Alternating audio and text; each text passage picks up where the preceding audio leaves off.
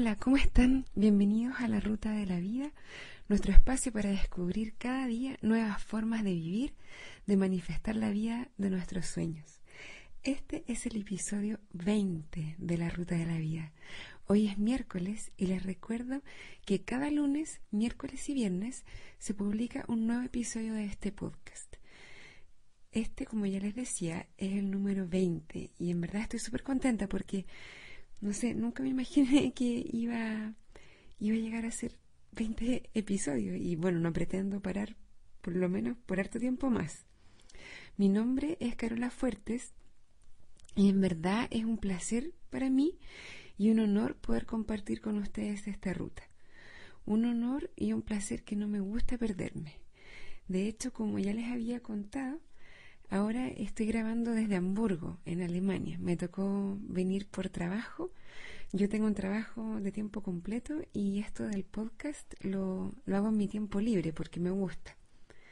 Antes de empezar con el tema de hoy, quiero volver a agradecer la cantidad de mails que me han llegado a la ruta de la vida y los comentarios en el blog la ruta de la vida podcast.blogspot.com.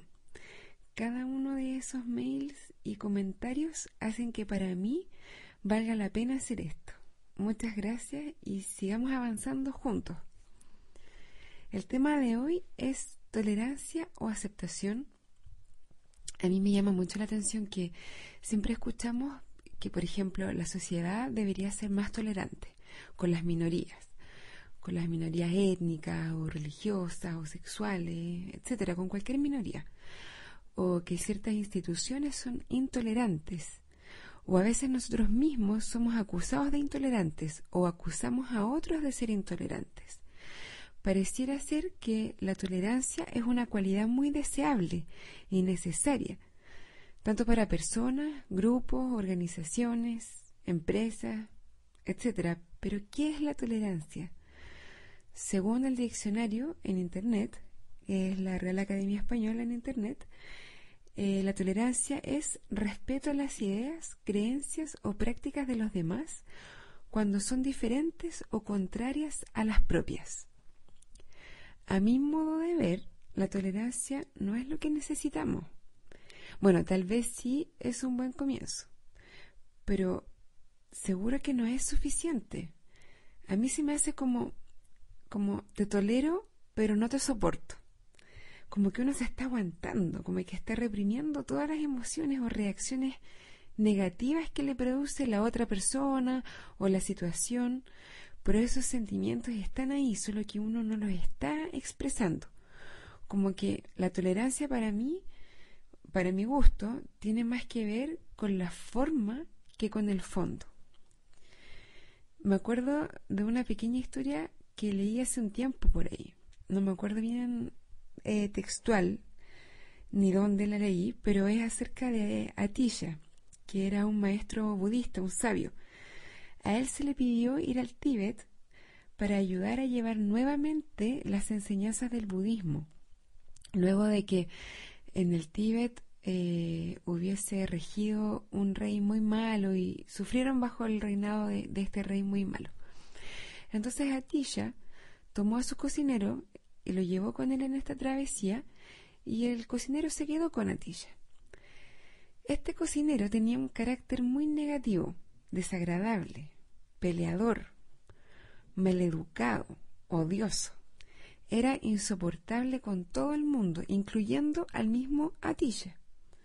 Los tibetanos le decían, mira, a nadie le agrada este tipo, no lo necesitas nosotros podemos cocinar para ti. Por favor, deshazte de él. Nos molesta a todos.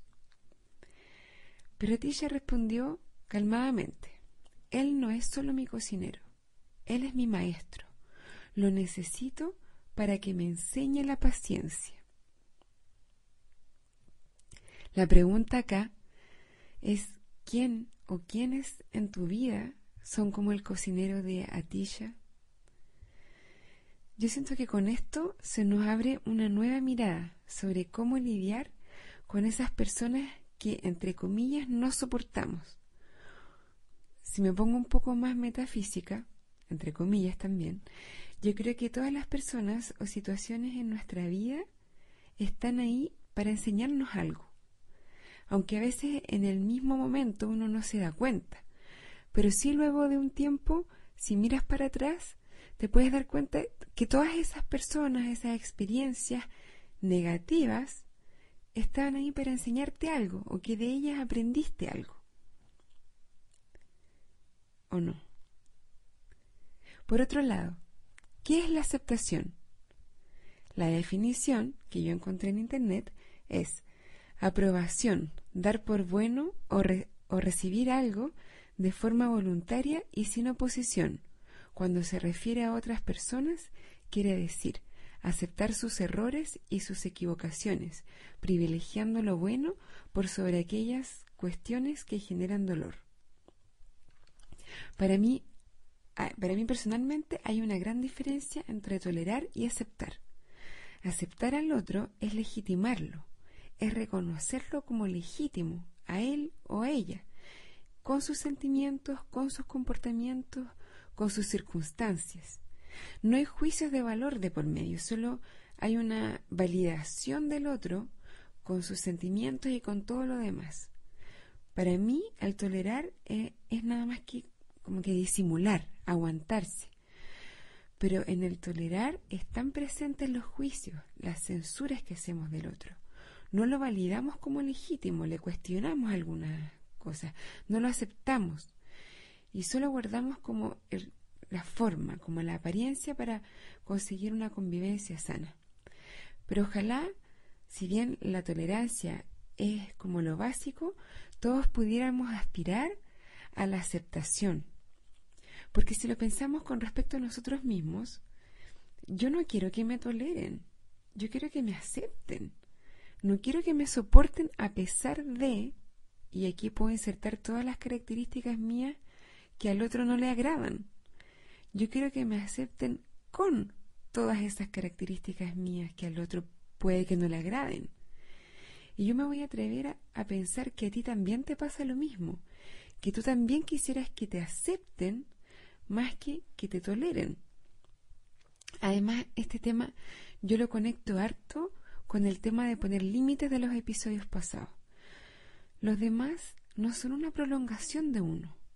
Por lo tanto, no deberían ser como uno quisiera que fueran, sino que deben ser tal y como son nomás. Uno no puede cambiar a otros porque a uno no le guste como son en algún aspecto. Uno tampoco debiera querer cambiarlos. O incluso a veces nosotros nos decimos que queremos que el otro cambie por su propio bien. Uno puede desgastarse pensando en formas de hacer que la gente que uno quiere o la gente que está a su alrededor cambie, o cuando vemos que esto no es posible, podemos querer cortar todos esos lazos, cortar esas relaciones, alejarnos. En los casos en que se puede, tal como la gente le pedía a Atilla que lo hiciera con su cocinero. Pero con qué frecuencia nos preguntamos por qué está esa persona en nuestra vida? ¿Qué es lo que podemos aprender de ella o con ella? ¿Qué virtud nos obliga a ejercitar? Y por lo tanto qué regalo nos trae. Bueno, yo diría, así como principio general, que uno puede y debiera alejarse de las personas negativas en la vida que, que nos tiran para abajo, que nos contagian pesimismo. Pero cuando se trata de gente cercana, de nuestra familia directa, por ejemplo, no es posible alejarse. Y aquí es donde podemos descubrir una oportunidad de aprendizaje. No quiero decir, no pretendo decir que esto sea fácil. Al menos a mí me es muy difícil. Me sale mucho más fácil el tratar de alejarme que el detenerme a pensar qué puedo aprender con ciertas relaciones.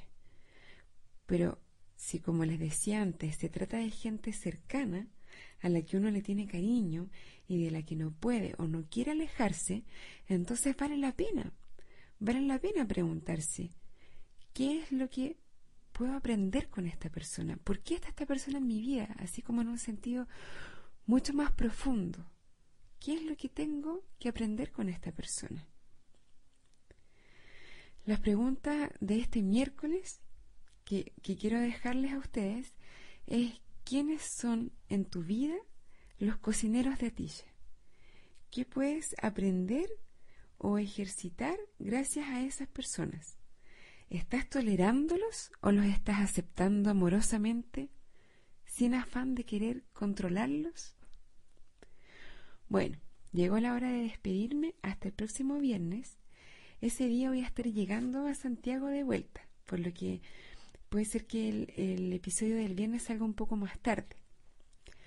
Les recuerdo que las vías de comunicación son el mail, la ruta de la vida, gmail.com, el blog, la ruta de la vida podcast.blogspot.com y también estoy en Twitter, estoy en Twitter como Carola Fuertes, todo junto.